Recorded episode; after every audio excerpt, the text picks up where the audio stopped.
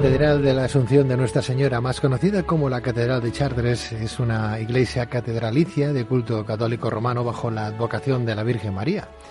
Ubicada en la ciudad francesa de Chartres, a unos 80 kilómetros de París, dicha catedral marcó un hito en el desarrollo del gótico en el siglo XIII e inició una fase de plenitud en el dominio de la técnica y el estilo de dicho arte.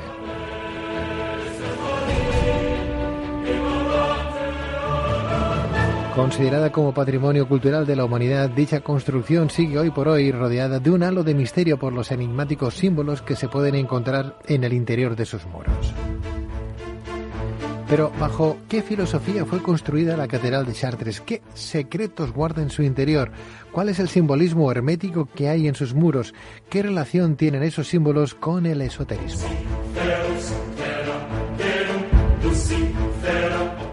Para responder a estas y otras cuestiones tenemos con nosotros a George Wenbauer, médico neurofisiólogo y criminalista forense y autor del libro La Dama de Chartres, de Cognos Ediciones. Doctor Wenbauer, muy buenas noches.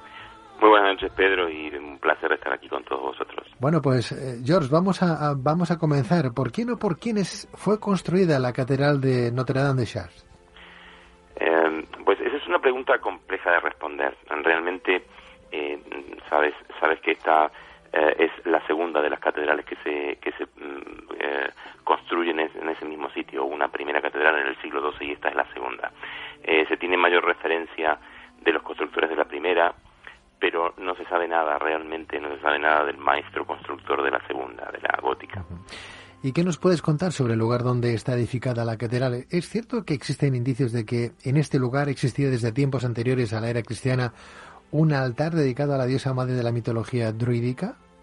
Sí, existen indicios, eh, digamos, eh, es más fácil que eso. Las catedrales realmente, casi todos los templos, y cuanto más importantes, más se cumple esta regla, siempre están ubicados en lugares que previamente fueron santos, sagrados, eh, de culto para las civilizaciones antiguas. No nos olvidemos que el catolicismo o el cristianismo es una religión relativamente nueva, que lleva dos mil años y se asienta sobre bases de otras que llevan cinco mil, siete mil años. Eh, las catedrales eran muy importantes y se sentaban siempre sobre centros espirituales.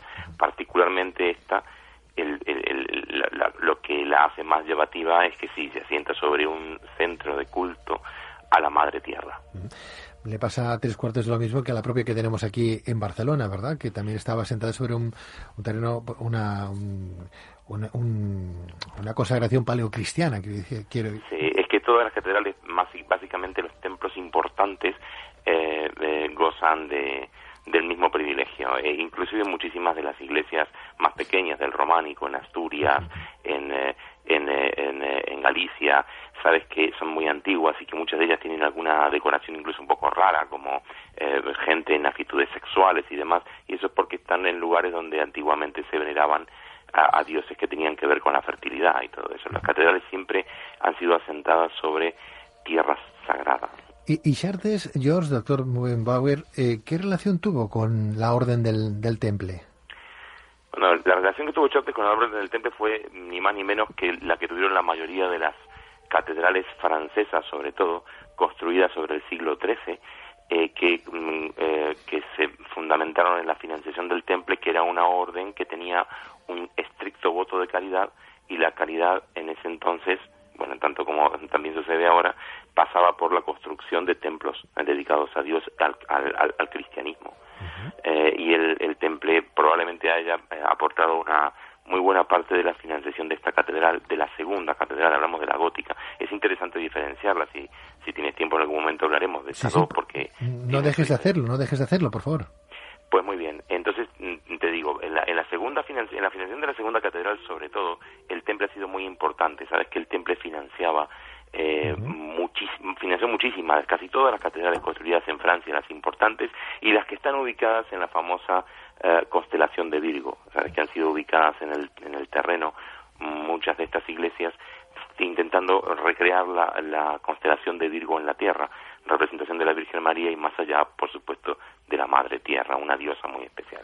En Chartres sucede que eh, sobre el siglo XII eh, se construyó estamos hablando de, los años 1100, se construyó catedral bastante tardía, digamos, para, para las construcciones del, de antes del siglo XIII, que fue el, que fue el gótico, bastante, y bastante temprana para, para entrar en este, en este nuevo modelo.